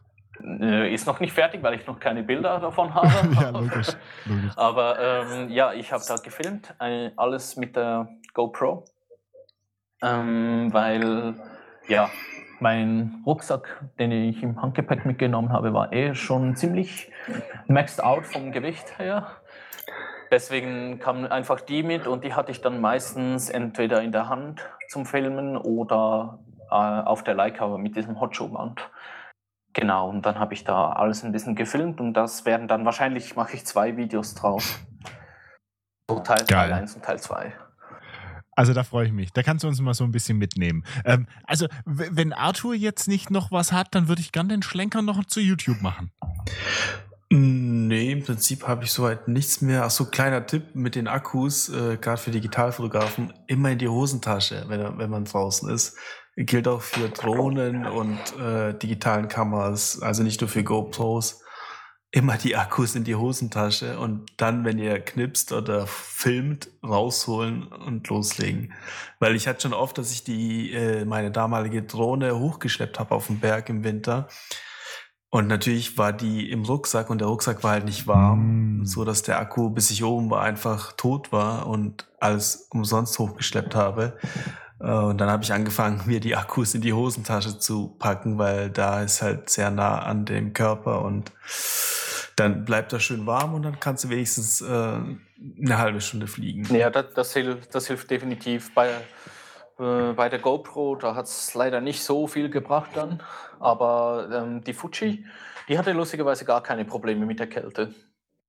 Okay. Aber ähm, die GoPro, die hat da echt irgendwann mal schlapp gemacht. Aber man muss auch dazu sagen, sie war da schon eine gute Zeit auf der Leica und ähm, wir waren da sicher schon mindestens zwei Stunden an der frischen Luft mit Fahrtwind und minus 7 Grad und ja, wegen Seeübelkeit waren halt mehr draußen dann. Ah, okay. genau. Ja, also dann, dann würde ich gerne noch mal ein bisschen über deine Eindrücke und deine Erfahrungen jetzt zu YouTube wissen, was wissen. Ähm, du hast, aber äh, ich, ich habe es vorhin gesehen, du hattest ja schon mal mit YouTube vor ein paar Monaten angefangen, hast ein Video hochgeladen und dann war es wieder still. Ja, das war einfach so. Das Video wollte ich eh, eh schneiden. Das war jetzt nicht unbedingt nur für YouTube oder so gemacht. Mhm. Da habe ich auch noch nichts äh, geredet oder so, sondern einfach nur so ein paar Clips zusammengeschnitten. Ähm, genau, und das war eigentlich noch bevor ich die Entscheidung gefasst habe, dass ich das jetzt mal probiere und ähm, dir nachziehe und das meinen YouTube-Channel starte. Aber das war doch jetzt relativ, also ich würde sagen, wir haben relativ gleich, oder? Oh, ich glaube, du warst ein paar Wochen früher oder so. Ja, okay. Aber sonst schon. Aber ich, ja, ich, ich habe es schon ein paar Mal gesagt, ich finde es halt cool, ich, ich, oder ich fände es cool, wenn wir halt so eine kleine, wenn wir das, wenn wir das jetzt alle durchziehen, Arthur, und wir dann so eine kleine YouTube-Community sind und uns gegenseitig pushen. Ich habe da richtig Bock drauf. Und ähm, wie ist jetzt so dein, so dein Feedback, Simon? Wie ist jetzt so dein, dein, ähm, dein erster Eindruck? Ähm, ist schwer, super schwer.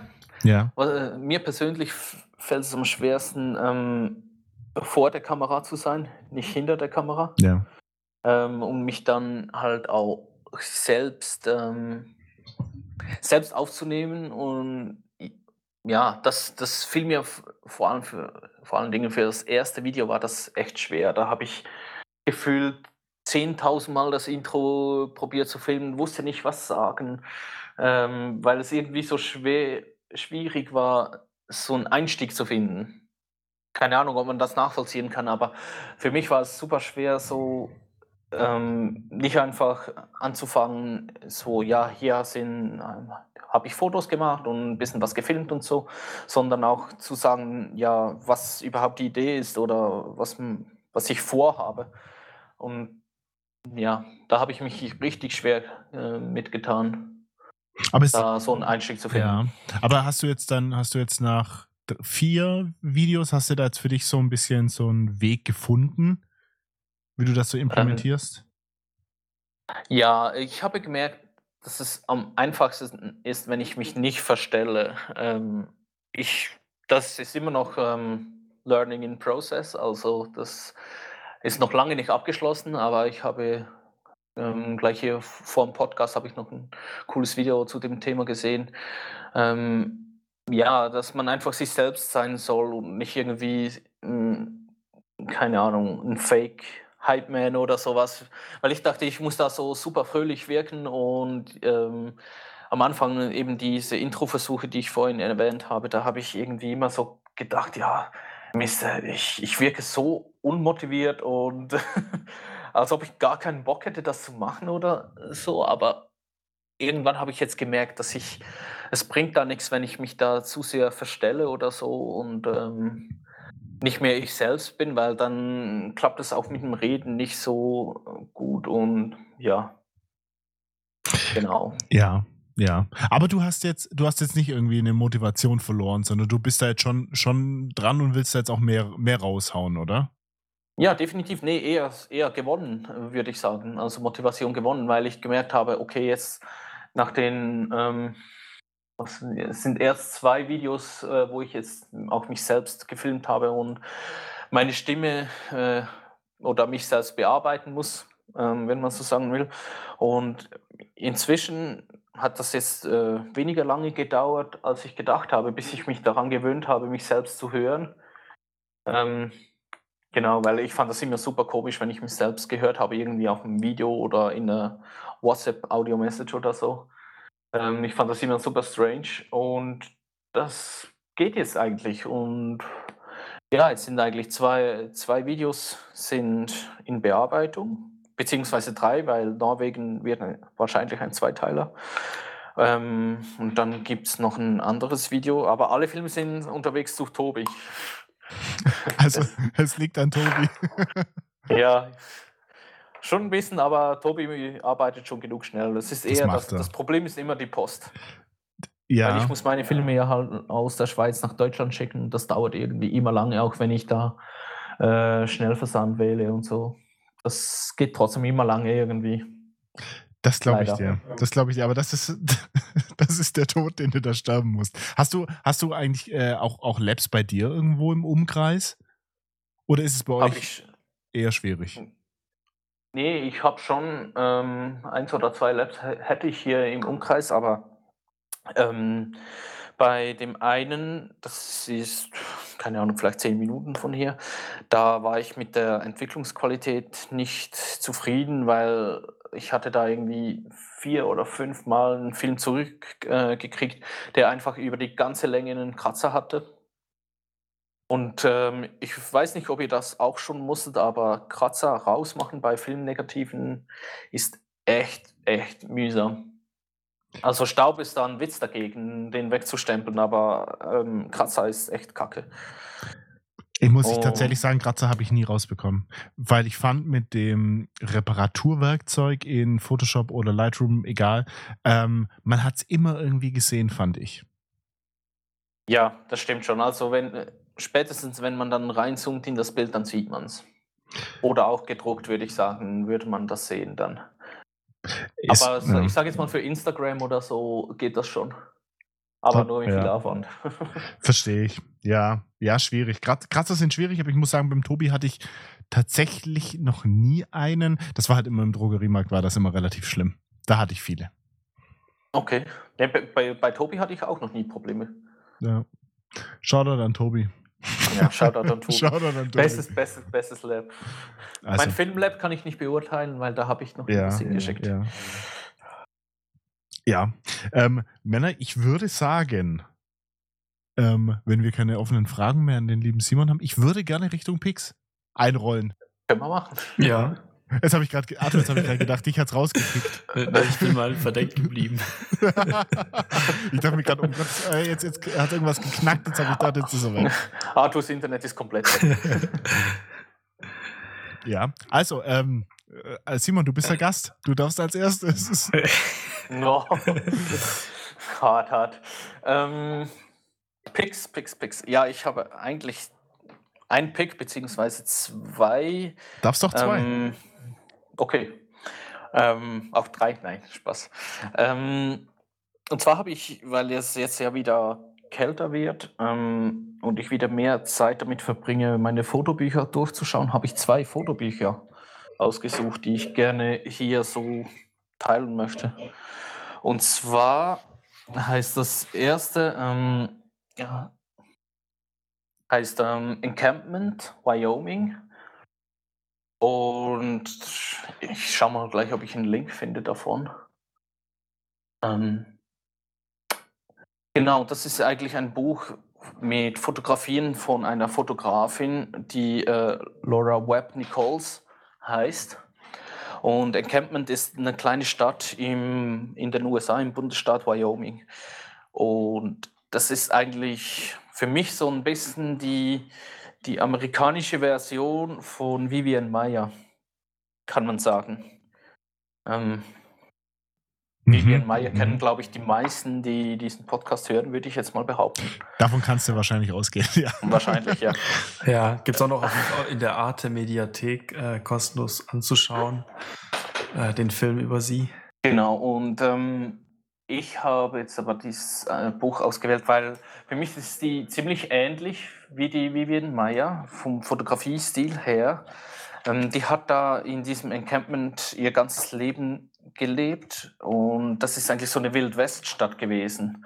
Und die hat zu der Zeit ähm, vom Wilden Westen, also der Cowboy-Zeit und Mhm. die man da so kennt, hat die das Ganze dokumentiert und hat auch ein eigenes Fotolabor dann in diesem Encampment ähm, hochgezogen.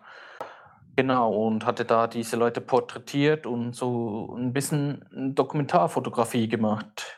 Im Buch sind viele Porträts drin oder ja, so ein bisschen Streetshots kann man auch nennen.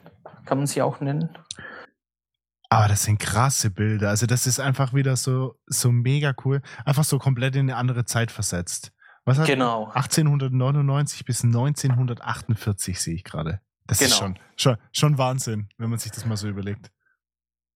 Und ähm, die Bilder sind echt crazy. Also es hat einige Bilder, bei denen man denken könnte, ja, die, sind, die könnten auch von heute sein, einfach halt im Wilden Westen. Mhm. Und dann andere, wo man wirklich merkt, boah, das, das ist echt eine vergangene Zeit. Also ich habe euch den Link geschickt. Ähm, vielleicht könnt ihr den auch in die Show Notes packen. Dann Ganz bestimmt. Das Ja, werden genau. wir machen, finde ich richtig cool. Kostet aktuell 48,15 Euro. Ich vermute, da kommt noch ordentlich Shipping drauf. es geht. Ich glaube, ich habe es äh, aus Deutschland äh, bestellt. Und ich habe auf jeden Fall nicht viel mehr bezahlt als das, glaube ich. Ah, okay. Ich habe es bei Amazon irgendwo bestellt. Ah, okay, weil ich bin auf der Originalseite. Ähm, dies, ja, okay. Dieses Ach so, nee, da, da, da kommt es dann schon noch was fw-books.nl und da wollen sie nochmal 13,91 Euro, aber im Vergleich Mhm. zu Willems Shipping ist alles hier ein bisschen günstig. Okay, Ja, verlinken wir definitiv. Verlinken Ah, wir definitiv. Zum Schluss hat es da auch noch so ein bisschen so Tagebucheinträge von ihr und das ist auch echt spannend zu lesen. Genau. Kann ich empfehlen, dieses Buch. Und das zweite Fotobuch, was ich ähm, hier erwähnen möchte, geht in eine komplett andere Richtung, außer dass es auch äh, aus den USA ist. Und zwar ist das das Buch ähm, Portraits von Gunnar Stahl. Ähm, ich weiß nicht, ob der jemandem von euch etwas sagt. Nee, tatsächlich nicht. Nö. Ähm, Gunnar Stahl ist so ein bisschen der, ich sag jetzt mal, der aktuelle G-Modu von den Staaten. Ähm, der fotografiert eigentlich nur ähm, Musiker und Hip-Hop-Künstler. Und in diesem Buch hat er einfach viele verschiedene Porträts und ähm, Fotos ähm, sind hier drin, wo er die Musiker begleitet und diese porträtiert und dokumentiert. Und wenn man so ein bisschen ähm, Hip-Hop mag und die Musik mag und die Leute davon oder den Stil auch, mir persönlich gefällt das alles sehr, ähm, Genau, dann könnte das Buch noch was sein. Glaube ja. Sehr cool. Ja. Verlink, verlinken wir definitiv. Du schickst mir noch den, du schickst mir noch den Link, dann packe ich das auch noch in die Show Notes rein. Ich suche es gleich mal kurz. Er Das wär schießt mega. eigentlich fast alle, Geil. alles mit, ähm, mit Point and Shoots. Ist auch ein bisschen mitschuldig wegen der Consax T2, dass die so, so teuer geworden ist. Verlinken wir doch nicht. Aber das, das Buch ist, ist echt mega nice. Also das, da hat es Porträts von ähm, Mac Miller drin, von Miley Cyrus, von ähm, J. Cole, von ASAP Rocky und all diesen Leuten. Ähm, ja, Gucci Mane und wem Hip-Hop was sagt, äh, dem sagen diese Namen auch was wahrscheinlich. Ähm, genau. Sehr cool. Und Shimodu, ich weiß nicht, der ist ein bisschen bekannter, der, der ist leider gestorben vor ein paar Jahren, glaube ich. Aber der war so in den 90er, war der so der Hip-Hop-Fotograf, der Biggie, Tupac und all die ähm, fotografiert hat. Und Gunnar Stahl wird jetzt so ein bisschen als der junge, neue Shimodu. Ähm, Das hört sich spannend an. Das hört sich spannend an. Arthur, du bist, du bist gefühlt ein bisschen arg nah an deinem Mikro. Ja, kann sein. Ja, ja, ich bin. Man, manchmal, manchmal ist es gut und manchmal, manchmal ich glaube, du nickst manchmal so ein bisschen nach vorne und dann, und dann höre ich dich sehr laut atmen, mein Lieber. Ja, ich habe mal, ich hab mal hier als Redner bei den Boxautos auf der Kirmes gearbeitet. Okay, let's go. Das denke ich mir. Ähm, letzte Runde, letzte Runde. Also, So. bei dir weiß ich manchmal nicht, ob du ernst meinst, ob du es ernst meinst oder nicht. ich kann also ich hätte jetzt. Arthur schon noch ähm, gegeben, dass er das gemacht hat. Aber ich weiß nicht. hätte ich mir jetzt auch vorstellen können, damals, um sich seine erste Kamera zu leisten. Irgendwie. ja, ja, Canon 5, äh, nee, 1000D oder was, was es damals war. Okay, äh, Simon, hat- du hast mir, Stay Broke Shoot Film, oder? Simon, du hast mir gerade geschickt, das, das ist ein Schnäppchen. Also bei Amazon gerade 12,21 Euro. Ach, so günstig, das habe ich gar nicht gesehen. Das ist, das ist, mega, das ist mega günstig. Ähm, leider sind das keine irgendwie Vorabbilder, so Preview-Zeug, dass man es sich mal anschauen könnte. Aber ähm, das ist verlockend. Das ist verlockend. Ähm, Cool. Arthur, möchtest du? Oh, vor allem hat das Buch 5 Sterne bei 1099 Bewertungen. Krass, Geil, oder? geil, geil. Äh, ja, ich habe es dir gerade schon geschickt und zwar Ja, wollte ich mal eine, eine, eine Instagram-Seite wieder ähm, pushen, weil ich folge ihm schon echt ewig, ich weiß gar nicht wie lange. Er hat dann auch irgendwann angefangen, YouTube-Videos zu machen. hat er. Und auf Twitter war er auch sehr aktiv. Ja, ja, ja. Und ich, ich liebe sein Bild, äh, seine Sprache im Bild. Und zwar heißt der gute Max Krämer mit C, äh, verlinken wir. Und ähm, im Prinzip fotografiert er alles, Menschen, Reisen, Behind the Scenes, so von unterwegs. Und ähm, ziemlich cooler Bildlook. Ich mag den sehr, auch die Farben und, und das Ganze, ähm, was er fotografiert, passt irgendwie voll so zu, zu, ja, zu meiner Inspiration. Und deswegen würde ich den einfach gerne verlinken, pushen. Äh, seine YouTube-Videos sind auch sehr geil. Ähm, damals hat er mich mit einem Foto gecatcht. Das ist so ein, so ein Typ, der mit Zigarette in der Hand aus einem irgendwie so abgeklebten Fenster hält. Ähm, richtig geiles Foto auf jeden Fall. Äh, tatsächlich für Apache 207 gemacht worden. Ähm, ja, ich, ich finde seine Bilder einfach unfassbar Und gut. ich war auch mal schon ein paar Mal mit ihm im Kontakt. Er ist ein sehr, sehr sympathischer Kerl. Das muss man auch sagen. Ja, ja glaube ich. Ähm, ich habe mit ihm auch schon hin und wieder geschrieben. Ich glaube, gerade wegen Mhm. YouTube. Ja, Definitiv. Ähm, ich ich habe auch schon mit ihm geschrieben und ich habe mir auch sein Sine bestellt. Ähm, was leider schon sehr lange auf sich warten lässt, aber ähm, der Gute hatte, glaube ich, auch Probleme mit der Druckerei und so weiter. Mm.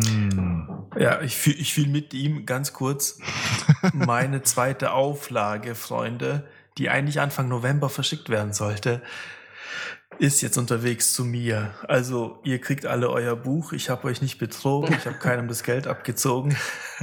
Es ist unterwegs. Ich habe heute die E-Mail bekommen und ich freue mich drauf. Und danach ist es auch Geschichte dieses Sine. Ähm, dann kommt Projekt Nummer zwei. genau, äh, nur kurz dahin gesagt, weil meine Druckerei hat auch Probleme mit dem Papier oder Papierlieferung und ähm, das hat ein bisschen genervt, weil ich da nie Rückmeldung bekommen habe auf meine E-Mails. Ähm, genau, jetzt aber ist es auf jeden Fall unterwegs, hoffentlich. Sehr geil. Sehr geil, Arthur. Ich, ich warte immer noch auf das Autogramm in meinem, in meinem Sinne. Vielleicht kriegen wir das auch nochmal hin. Geil. Ja, auf jeden geil. Fall. Ich Immer her damit. Ähm, ich habe einen ganz simplen und allgemeinen Pick. Ich picke ähm, die GoPro. Ähm, so allgemein. Ich habe jetzt hier äh, vor mir im Speziellen eine GoPro 8 Black. Und es gibt ja mittlerweile, gibt's, ich glaube, wir sind bei der 10 oder sind wir schon bei der 11? Da bin ich mir nicht ganz sicher. Aber ähm, es ist ja auch so, so unspektakulär, wie toll eigentlich. Die, diese Kamera entwickelt sich ja, ich sag mal, von Generation zu Generation immer nur so ganz marginal weiter. Da ist ja mal vorne ein kleines Display dran, dann wird der Sensor um einen halben Millimeter größer, dann kommt noch mal ein bisschen verbesserter ähm, ähm, ähm, Steady Mode und solche Geschichten. Aber unterm Strich ist es einfach eine ganz, ganz hervorragende Kamera, die man überall hin mitnehmen kann. Und was GoPro ganz groß gemacht hat und auch wirklich klasse ist, ist halt dieser, dieses Mount-System. Diese Kamera kannst du halt wirklich überall hinklemmen, überall hinmachen. Die kannst du dir auf so einen Gorilla-Pod, wie Simon hat, dran schnallen. Die kannst du dir auf deine Kamera stecken. Da kannst du dir noch so einen Schwimmblasebalg kaufen, dass die im Wasser nicht untergeht. Die ist halt so unfassbar, unfassbar flexibel und vielseitig einsetzbar. Und ich glaube, das macht diese Kamera äh, aus. Und mittlerweile kann die halt auch einfach 4K 30 Frames, 4K 60 Frames, glaube auch. Ähm, und das ist eigentlich alles, was man so braucht. Da, krieg, da fällt einfach so unfassbar gutes Video dabei raus. Und ich muss sagen, der Akku hält auch verhältnismäßig lang. Der ist relativ klein, aber der hält auch extrem lang. Diese Episode wurde gesponsert von GoPro. Das wäre der Hammer. GoPro. Wir würden, also Arthur, Simon und ich, wir brauchen neue GoPros. Lasst euch, meldet euch mal. Und von Squarespace, das wäre auch in Ordnung. Ja, Squarespace äh, bin Ja. ich Fan von, ja. Habe ich auch. Habe ich auch. Nein, ich tatsächlich. nicht. Kein Fan oder hast du nicht? Kein, Ja. kein Fan oder hast du Wie nicht? bitte? Bist du kein Fan oder hast du es nicht? Ähm, ich kann es nicht beurteilen, weil ich hab's nicht. Achso, das hat sich, Ah, okay. das hat sich gerade Okay, nicht so ich angehört, dachte- als ob du Erfahrung damit hättest und es war total scheiße deswegen finde ich das nicht gut. Ja, Nee, nee. genau, genau. Okay. Ich klinge immer unmotiviert, egal ob ich YouTube-Videos mache oder ob ich über Squarespace Das, hat, das hast jetzt du gesagt. ähm, nee, aber ich muss sagen, das ist einfach eine echt, echt coole Kamera. Und ja, bin ich, bin ich überzeugt. Würde ich mich auch sponsern lassen von.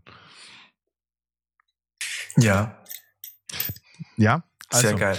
dann, ihr süßen Mäuse, würde ich sagen, machen wir die Klappe zu. Es war, es, also, ich, also wenn ich mir so auf die Uhr gucke, ich glaube, das wird unsere längste Folge in der ISO 400 äh, Karriere ever. Ähm, würde ich sagen, machen wir die Klappe zu. Ja, ich habe schon, ich habe schon gehört, die Leute fahren äh, auf die Arbeit und bleiben im Bus und fahren noch eine Runde, um die Folgen ganz durchzuhören. Nee, Spaß beiseite. Ähm, ja, ähm, deswegen würde ich auch sagen, wir machen jetzt Und machen einen Feierabend. Also, Cut. Ja, ja. dann wünsche ich euch was und schön, dass du da warst, Simon. Danke euch für die Einladung. Ja. Habe mich gefreut. Viele Danke Grüße in dir. die Schweiz. Danke dir. Ciao. Liebe Grüße zurück. Ciao. Ciao, ciao.